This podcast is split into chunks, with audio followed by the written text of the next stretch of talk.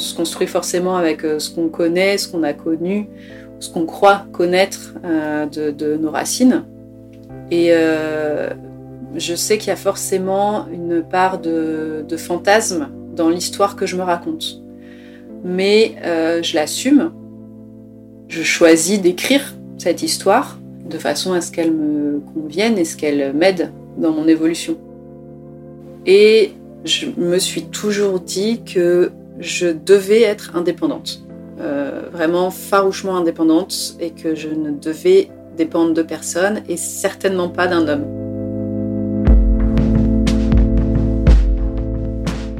Je m'appelle Yasmina, j'ai 35 ans, bientôt 36, et j'ai une fille qui a 9 ans et demi. Je suis d'origine marocaine par mon père. Je suis divorcée depuis quelques temps et je suis chef monteuse depuis euh, une quinzaine d'années maintenant. Lorsque j'ai proposé à Yasmina de participer au podcast, elle était justement en train d'écrire un projet de documentaire sur l'histoire de sa mère. Marquée par son modèle maternel, Yasmina a choisi, elle, un autre schéma, celui de l'indépendance. Yasmina, c'est une femme puissante, inspirée à l'origine de sa grand-mère paternelle.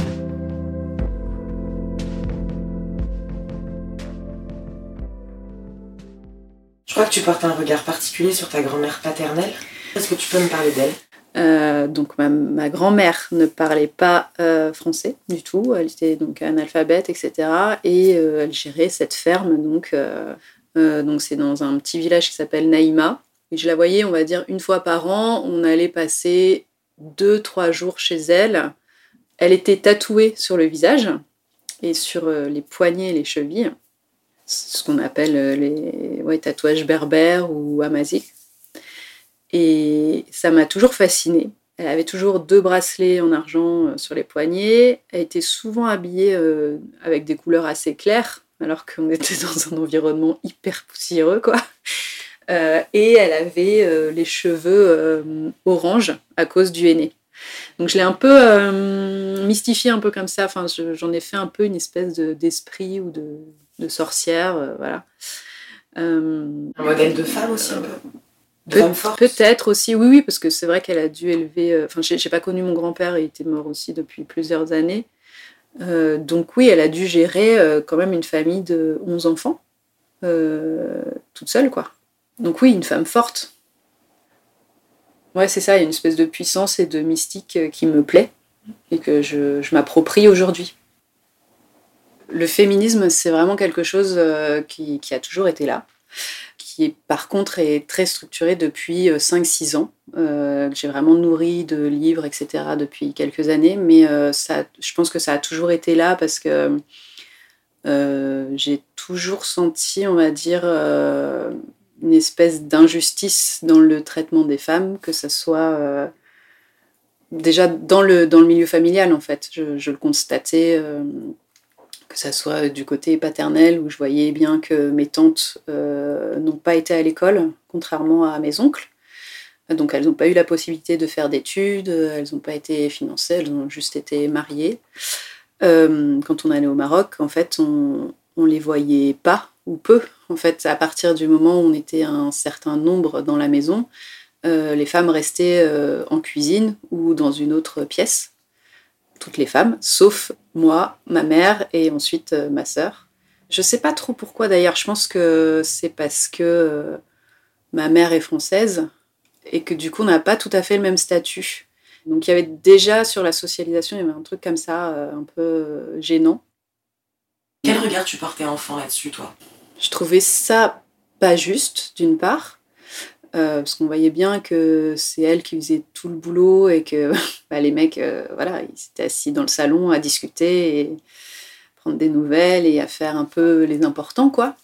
Et en même temps, j'étais assez. Euh, pas, je sais pas si c'était une sorte de fierté de me dire je, je, suis avec les hommes. J'ai le droit ou l'autorisation d'être avec les hommes. Donc euh, j'avais un statut à part. C'était un peu ambivalent, quoi. Après, il y a aussi euh, du coup du côté de ma mère, euh, parce que je l'ai toujours trouvée dépendante de mon père. Et que je, trouvais ça de la même façon complètement injuste. Est-ce qu'elle était dépendante financièrement et donc elle était en quelque sorte soumise. Donc je me suis toujours dit, dès, oui, dès l'adolescence, que je, ne me mettrai jamais en couple avec un, homme qui ne fait rien. J'avais dit, euh, d'ailleurs ma mère me, le ressortait souvent, euh, je lui avais dit, écoute, euh, moi, si j'ai un amoureux, ce sera un amoureux qui fait la cuisine et la vaisselle. Voilà, c'était mes critères, mes critères de choix. je me suis toujours dit que je voulais pas répéter le, modèle de, mes parents parce que ma mère était très dépendante financièrement de mon père parce qu'elle a arrêté de travailler euh, à la naissance de ma petite sœur. Et donc les, revenus, c'était euh, c'était mon père. Donc si elle partait, euh, elle n'avait plus rien. Et, et, comme elle a toujours mis ses enfants avant tout, ce qui est super, enfin ce qui a été super pour nous, elle a quand même fait énormément de sacrifices que moi je n'aurais pas voulu avoir à faire. Donc j'ai toujours fait en sorte de de faire un peu comme je l'entendais. Et c'est vrai que c'est quelque chose qui se retrouve vachement dans mon parcours, c'est que bah, finalement, à chaque fois qu'on va m'opposer quelque chose, euh, j'essaye d'aller contre et d'être capable de prouver que ouais, je, peux le faire et je peux le faire toute seule. Et bah, si, si ça rate, c'est pas grave, c'est que à cause de moi. Quoi.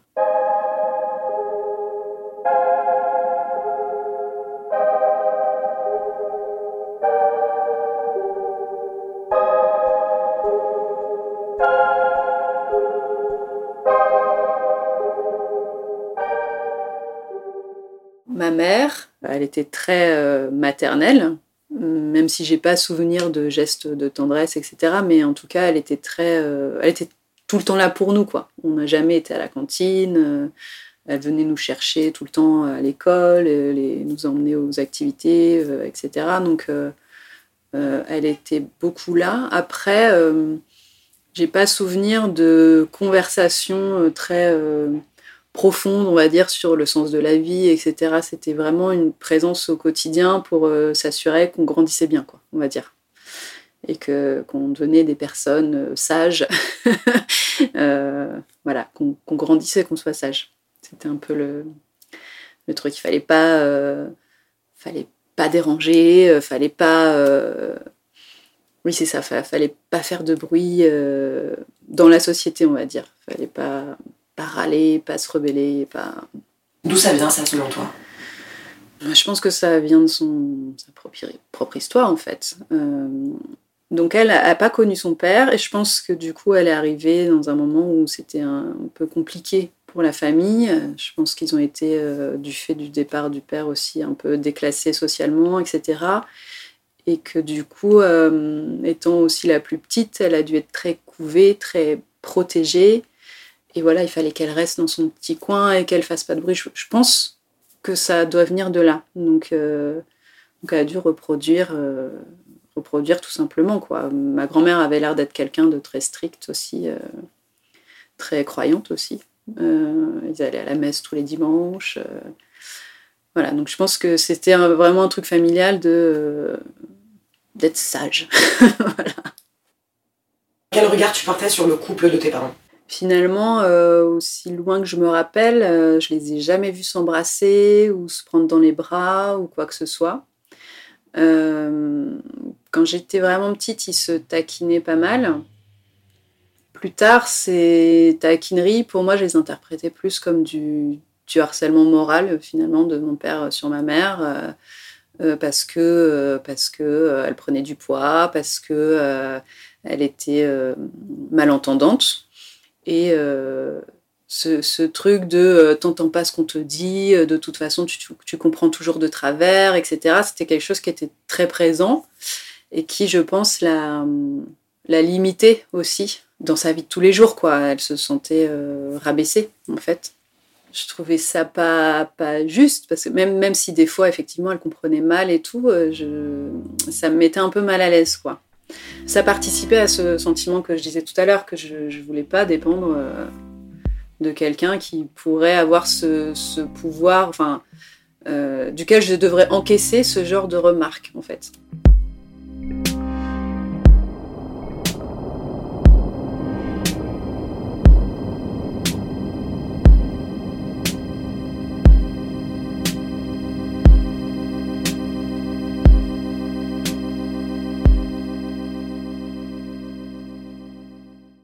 Puis il y a eu aussi le fait que je me suis rendu compte assez jeune que mon père était devenu alcoolique. Donc le jour où vraiment je m'en suis rendu compte, je devais être peut-être en sixième ou cinquième, je pense sixième. Je me rappelle très bien de la scène, je faisais mes devoirs. Donc il y avait euh, mon frère à côté de moi, ma mère en face. Et là, mon père rentre dans la pièce, euh, se prend la porte en titubant. Et euh, il venait de recevoir un appel comme quoi il devait aller faire un accouchement, je pense. Enfin, voilà, il devait aller au travail. Et là, j'ai vu un peu l'effroi, enfin la, peur dans les yeux de ma mère, qui lui a dit mais tu ne peux pas y aller dans cet état-là. Et donc là, il s'est mis à, gueuler, euh, mais si, euh, mais ça va très bien, euh, c'est bon, il n'y a pas de problème. Et, vraiment, c'est ce jour-là que j'ai compris qu'il y avait un vrai problème avec l'alcool et que ça ne mettait, enfin, ça mettait en danger d'autres personnes que nous, quoi. Ça pouvait potentiellement mettre des personnes en danger à l'extérieur. Donc c'est vraiment ce jour-là que j'ai compris ça et euh, que je pense euh, j'ai entre guillemets euh, tiré un trait sur l'innocence de l'adolescence quoi ou de l'enfance même. J'étais un peu entre les deux. Donc voilà, enfin, c'est à partir de ce jour-là où je me suis dit je, je, suis une adulte. Et à partir de ce moment-là, j'ai en quelque sorte je me suis mis dans la position de prendre soin de ma mère, de la protéger, en fait. Donc, euh, je me suis peut-être euh, plus souvent euh, interposée entre eux pour essayer de faire redescendre la pression. je me suis plus impliquée, on va dire, dans, les disputes. je me suis aussi plus rebellée, je pense, contre mon père. Et puis, je me rappelle que plusieurs fois lui avoir, demandé à ma mère mais pourquoi tu divorces pas? Pourquoi tu pars pas? Pourquoi tu? Et systématiquement elle me disait mais euh, parce que vous êtes là c'est vous d'abord euh, c'est votre euh, bien-être d'abord et je, partirai quand vous serez indépendant et j'avoue que j'ai jamais compris pourquoi ma mère n'avait pas divorcé même si je suis certaine qu'elle en a eu envie plusieurs fois je pense qu'elle est jamais partie parce qu'elle a manqué cruellement d'un père. Et qu'elle se disait euh, qu'elle en avait tellement manqué qu'elle ne pouvait pas priver ses enfants de ça, même si c'est un père euh, dysfonctionnel. J'ai éprouvé beaucoup de colère euh, pour, pour mon père pendant des années. Comment elle a évolué la relation avec ta maman pendant ces années où c'était tendu avec ton père? Avec ma mère, on s'est quand même rapprochés parce que clairement, elle a fait le, choix de ses enfants. Hein. Elle avait pris aussi, euh, je trouve, euh, en indépendance. Euh, elle, ne demandait plus l'autorisation pour prendre le train et, venir nous voir. Elle, elle, en faisait finalement, entre guillemets, qu'à sa tête. Je me rappelle aussi lui avoir constitué tout un dossier au cas où elle demande le divorce. On avait préparé tous les, papiers au cas où. Euh, finalement, on l'a pas fait, mais, on, sentait qu'elle était prête à passer le pas si ça s'arrangeait pas. quoi. Aujourd'hui, euh, malgré de nombreuses euh, turbulences, ça se passe bien avec mon père. Depuis pas très longtemps d'ailleurs, mais, mais bon, je me dis peut-être qu'elle a eu raison. Je sais pas.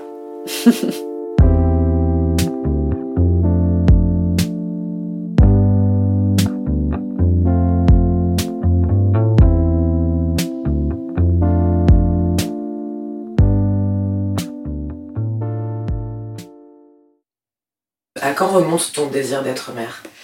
Avec mon ex-mari, on avait décidé de se marier. Et quasiment dans la enfin la même année où on avait décidé de se marier, euh, on s'est dit euh, on va faire. Euh, on avait envie d'enfant, mais c'était une envie d'enfant plus pour se recréer une famille.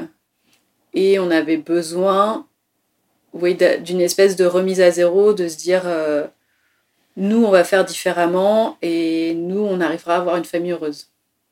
En tout cas, je m'étais déjà dit que je ne ferais pas comme ma mère qui restait avec mon père pour ses enfants. C'est-à-dire que si un jour le couple fonctionnait plus, euh, voilà, je pense que pour avoir euh, des enfants heureux, faut que les parents soient heureux, ensemble ou séparés, ou voilà, mais euh, Et même si on est divorcé aujourd'hui, je pense qu'on est toujours une famille heureuse.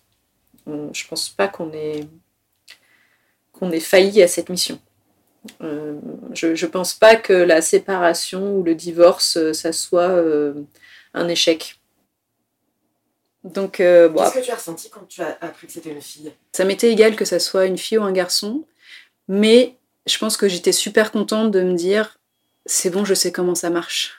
Et très vite, je me suis dit que elle, serait indépendante et que, et que de toute façon, elle, ferait sa vie, elle ferait ce qu'elle veut de sa vie et que voilà, il y a de fortes chances qu'elle soit encore meilleure que moi. Je ferai en sorte qu'elle n'ait pas les mêmes obstacles à traverser euh, que moi.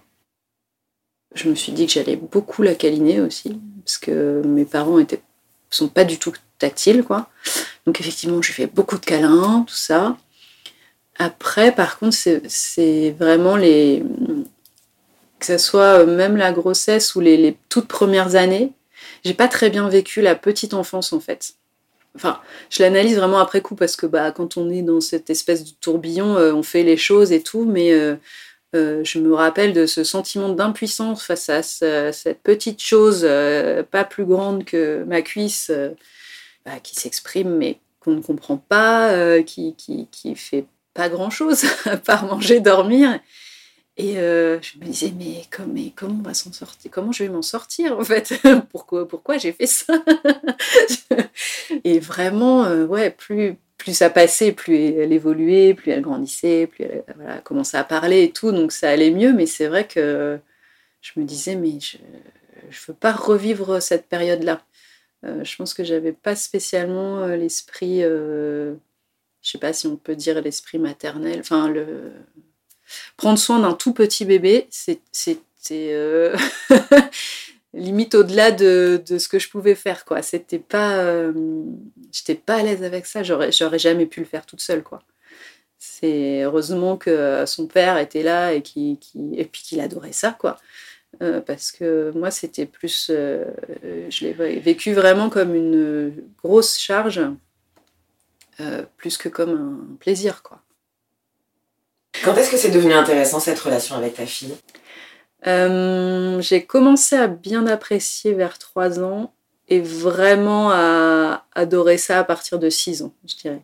Quand la réflexion commence à se former, quand on commence à regarder autre chose que des choupis et des petits dessins animés ou des petits spectacles un peu. Euh, comment dire bah, de la, petite enfance, quoi, avec ces petites musiques qui restent dans la tête pendant des jours et. Euh, et voilà, c'est vrai qu'à partir du moment où j'ai commencé à l'emmener dans les musées, à l'emmener au cinéma, à lui faire voir les, films que j'avais adorés quand j'étais gamine, euh, euh, et puis qu'elle y réagisse et euh, qu'elle y réfléchisse, j'ai trouvé ça génial. Donc là, maintenant qu'elle a 9 ans et demi, bientôt 10, c'est de mieux en mieux, je trouve.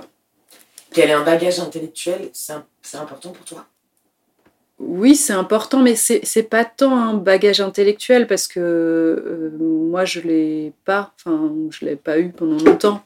Je, enfin, quand j'étais gamine, on n'allait jamais au musée, on n'allait jamais euh, au cinéma. Enfin, et je veux dire, j'avais pas un bagage culturel. Euh, mes parents n'ont pas transmis de, bagage culturel particulier parce que même n'en avaient pas spécialement. Donc après, c'est plus par les études et par le travail que je fais où euh, j'ai été amenée à me renseigner sur plein de trucs, euh, à apprendre plein de choses. En arrivant à Paris, du coup, euh, j'ai découvert les musées. j'ai voilà, j'ai aussi beaucoup travaillé, surtout dans les débuts, sur des documentaires d'art. donc, j'ai découvert plein de choses comme ça.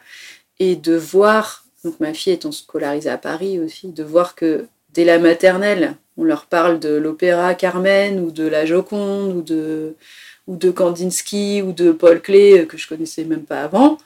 Euh, je trouve ça génial. Je trouve que ça les ouvre vachement et que ça leur permet aussi de construire une réflexion euh, qui est importante. Et, c'est un bagage où je me dis, autant moi j'ai eu et j'ai encore l'impression de courir après ça des fois pour me mettre à niveau par rapport à d'autres personnes de mon milieu qui, ont eu ce bagage-là euh, dans leur jeunesse, euh, qui du coup euh, n'ont pas à, rattraper ça. Moi j'ai vraiment l'impression de devoir rattraper ce bagage Je me dis que bah, si elle, je lui montre plein de trucs, qu'elle retient ou pas, mais elle les a vus et puis, puis elle en fera ce qu'elle veut plus tard, mais au moins elle y est sensibilisée.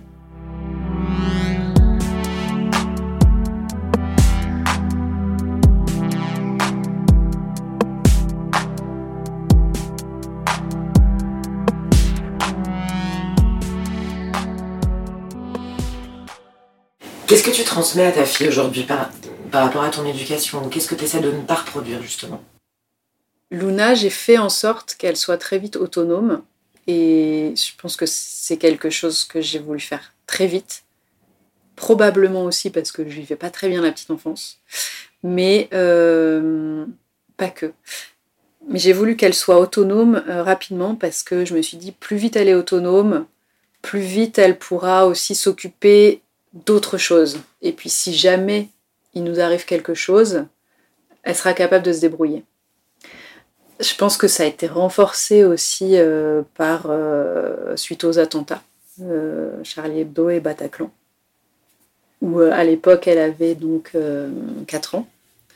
Et, je, me souviens m'être dit, mais si, si on y avait été, si nous était arrivé quelque chose, qu'est-ce qu'elle serait devenue?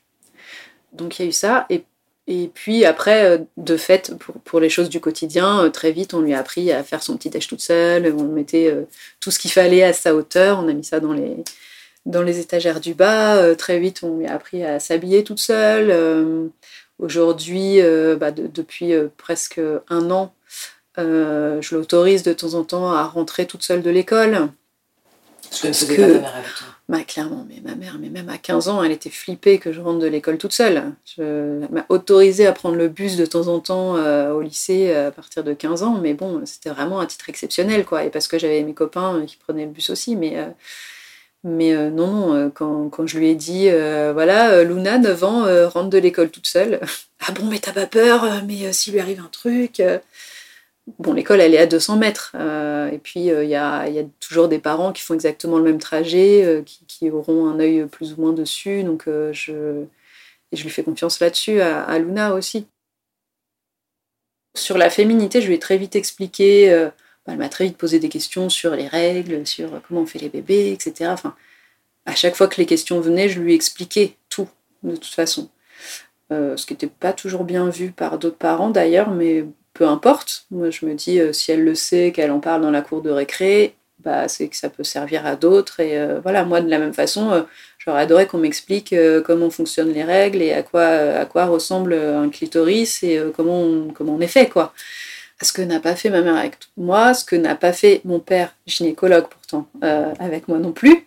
c'est pas lui non plus qui m'a parlé de contraception, de tout ça. J'ai dû apprendre toute seule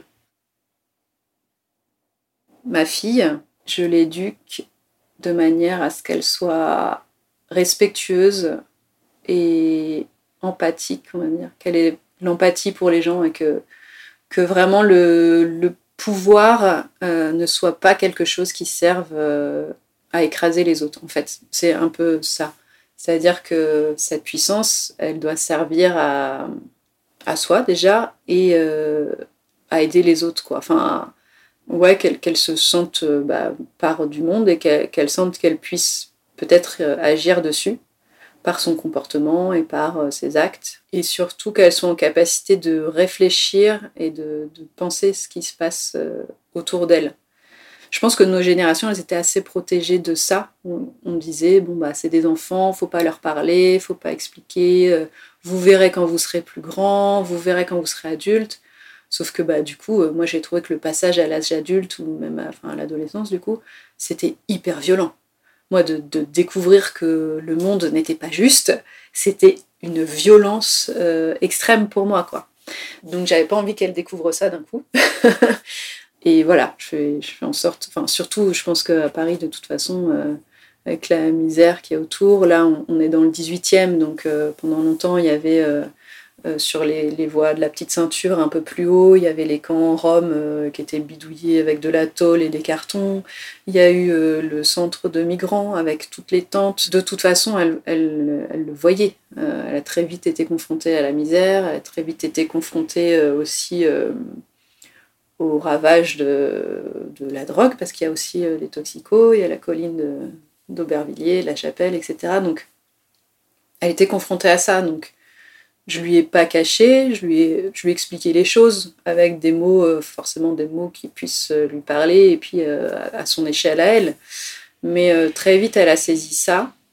Et sur la féminité, justement, sur le, sa place de future femme dans la société bah ça c'est pareil, je pense qu'elle a très vite capté qu'il y avait quand même un petit déséquilibre. ça, elle en a très vite été consciente que qu'entre entre filles et garçons, c'était pas tout à fait le même traitement. À, l'école, euh, elle a milité dans la cour de récré pour que euh, les filles puissent jouer au foot.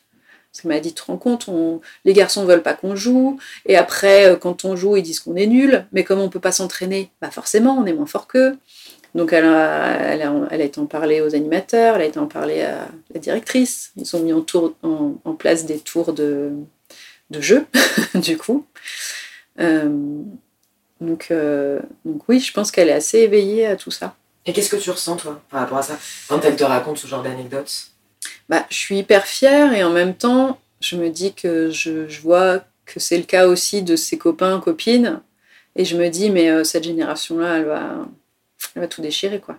C'est euh, si, si, cette génération n'arrive pas à, changer, euh, à changer le monde. Et je pense que la petite génération là qui arrive, 9-10 ans, ils seront forts là-dessus. J'espère qu'ils seront plus humains et qu'ils arriveront à sortir de, de ce système patriarcal et capitaliste qui a fait son temps, je crois. voilà. Tu dirais qu'elle te ressemble, ta fille? Euh, Oui. Au niveau de la force intérieure, je sais déjà que c'est une femme forte. Euh, ce que j'essaye de lui inculquer, c'est qu'elle est vraiment euh, toutes les armes en main pour réfléchir et pour agir, en fait, pour, pour changer le monde, quoi. Tout simplement, en toute humilité.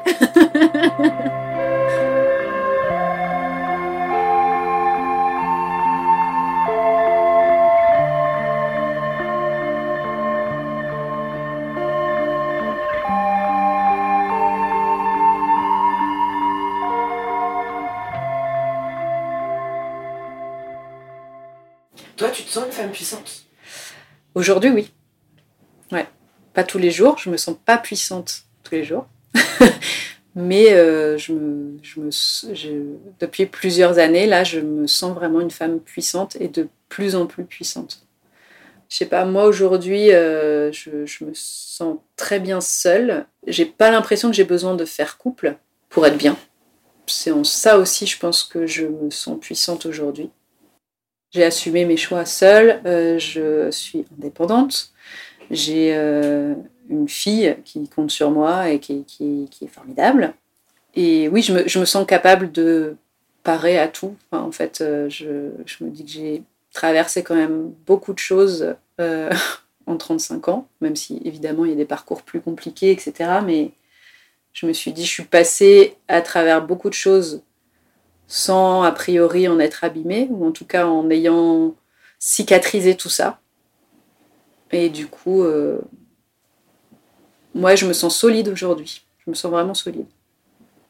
Maintenant que je suis arrivée là où je voulais arriver, euh, que, je suis euh, libérée de toutes les pressions, de toutes les chaînes que je pouvais avoir avant, je me dis, il faut que j'agisse à mon niveau pour que les suivants, en l'occurrence ma fille, euh, n'est pas les mêmes. Et puis ça allait encore plus loin. C'est un peu aussi, euh, je pense que c'est le sens de, l'évolution, et puis c'est peut-être euh, c'est le sens que j'ai envie de donner à la vie finalement. Enfin, après c'est très peut-être prétentieux de dire ça, mais qu'est-ce qu'on fait ici Moi, mon but c'est pas forcément de laisser une trace, c'est de, de me dire à mon niveau, est-ce que je peux faciliter la vie d'autres par mes actions? Après, bah, voilà, je fais pas de militantisme, je sauve pas des vies, je, fais pas. Euh, là, pour le coup, euh, vu le milieu dans lequel j'évolue, euh, mes armes, entre guillemets, c'est plutôt faire évoluer les pensées, les mentalités, quand c'est possible. Si tu devais t'adresser à ta mère aujourd'hui, qu'est-ce que tu lui dirais? Bah, Que je l'aime très fort, parce qu'on ne se le dit jamais. que ça a été une mère formidable malgré les tempêtes et que qu'elle devrait avoir plus confiance en elle et que à travers le documentaire que j'essaye de faire sur sa famille, c'est aussi une façon de lui montrer à quel point elle est importante pour moi.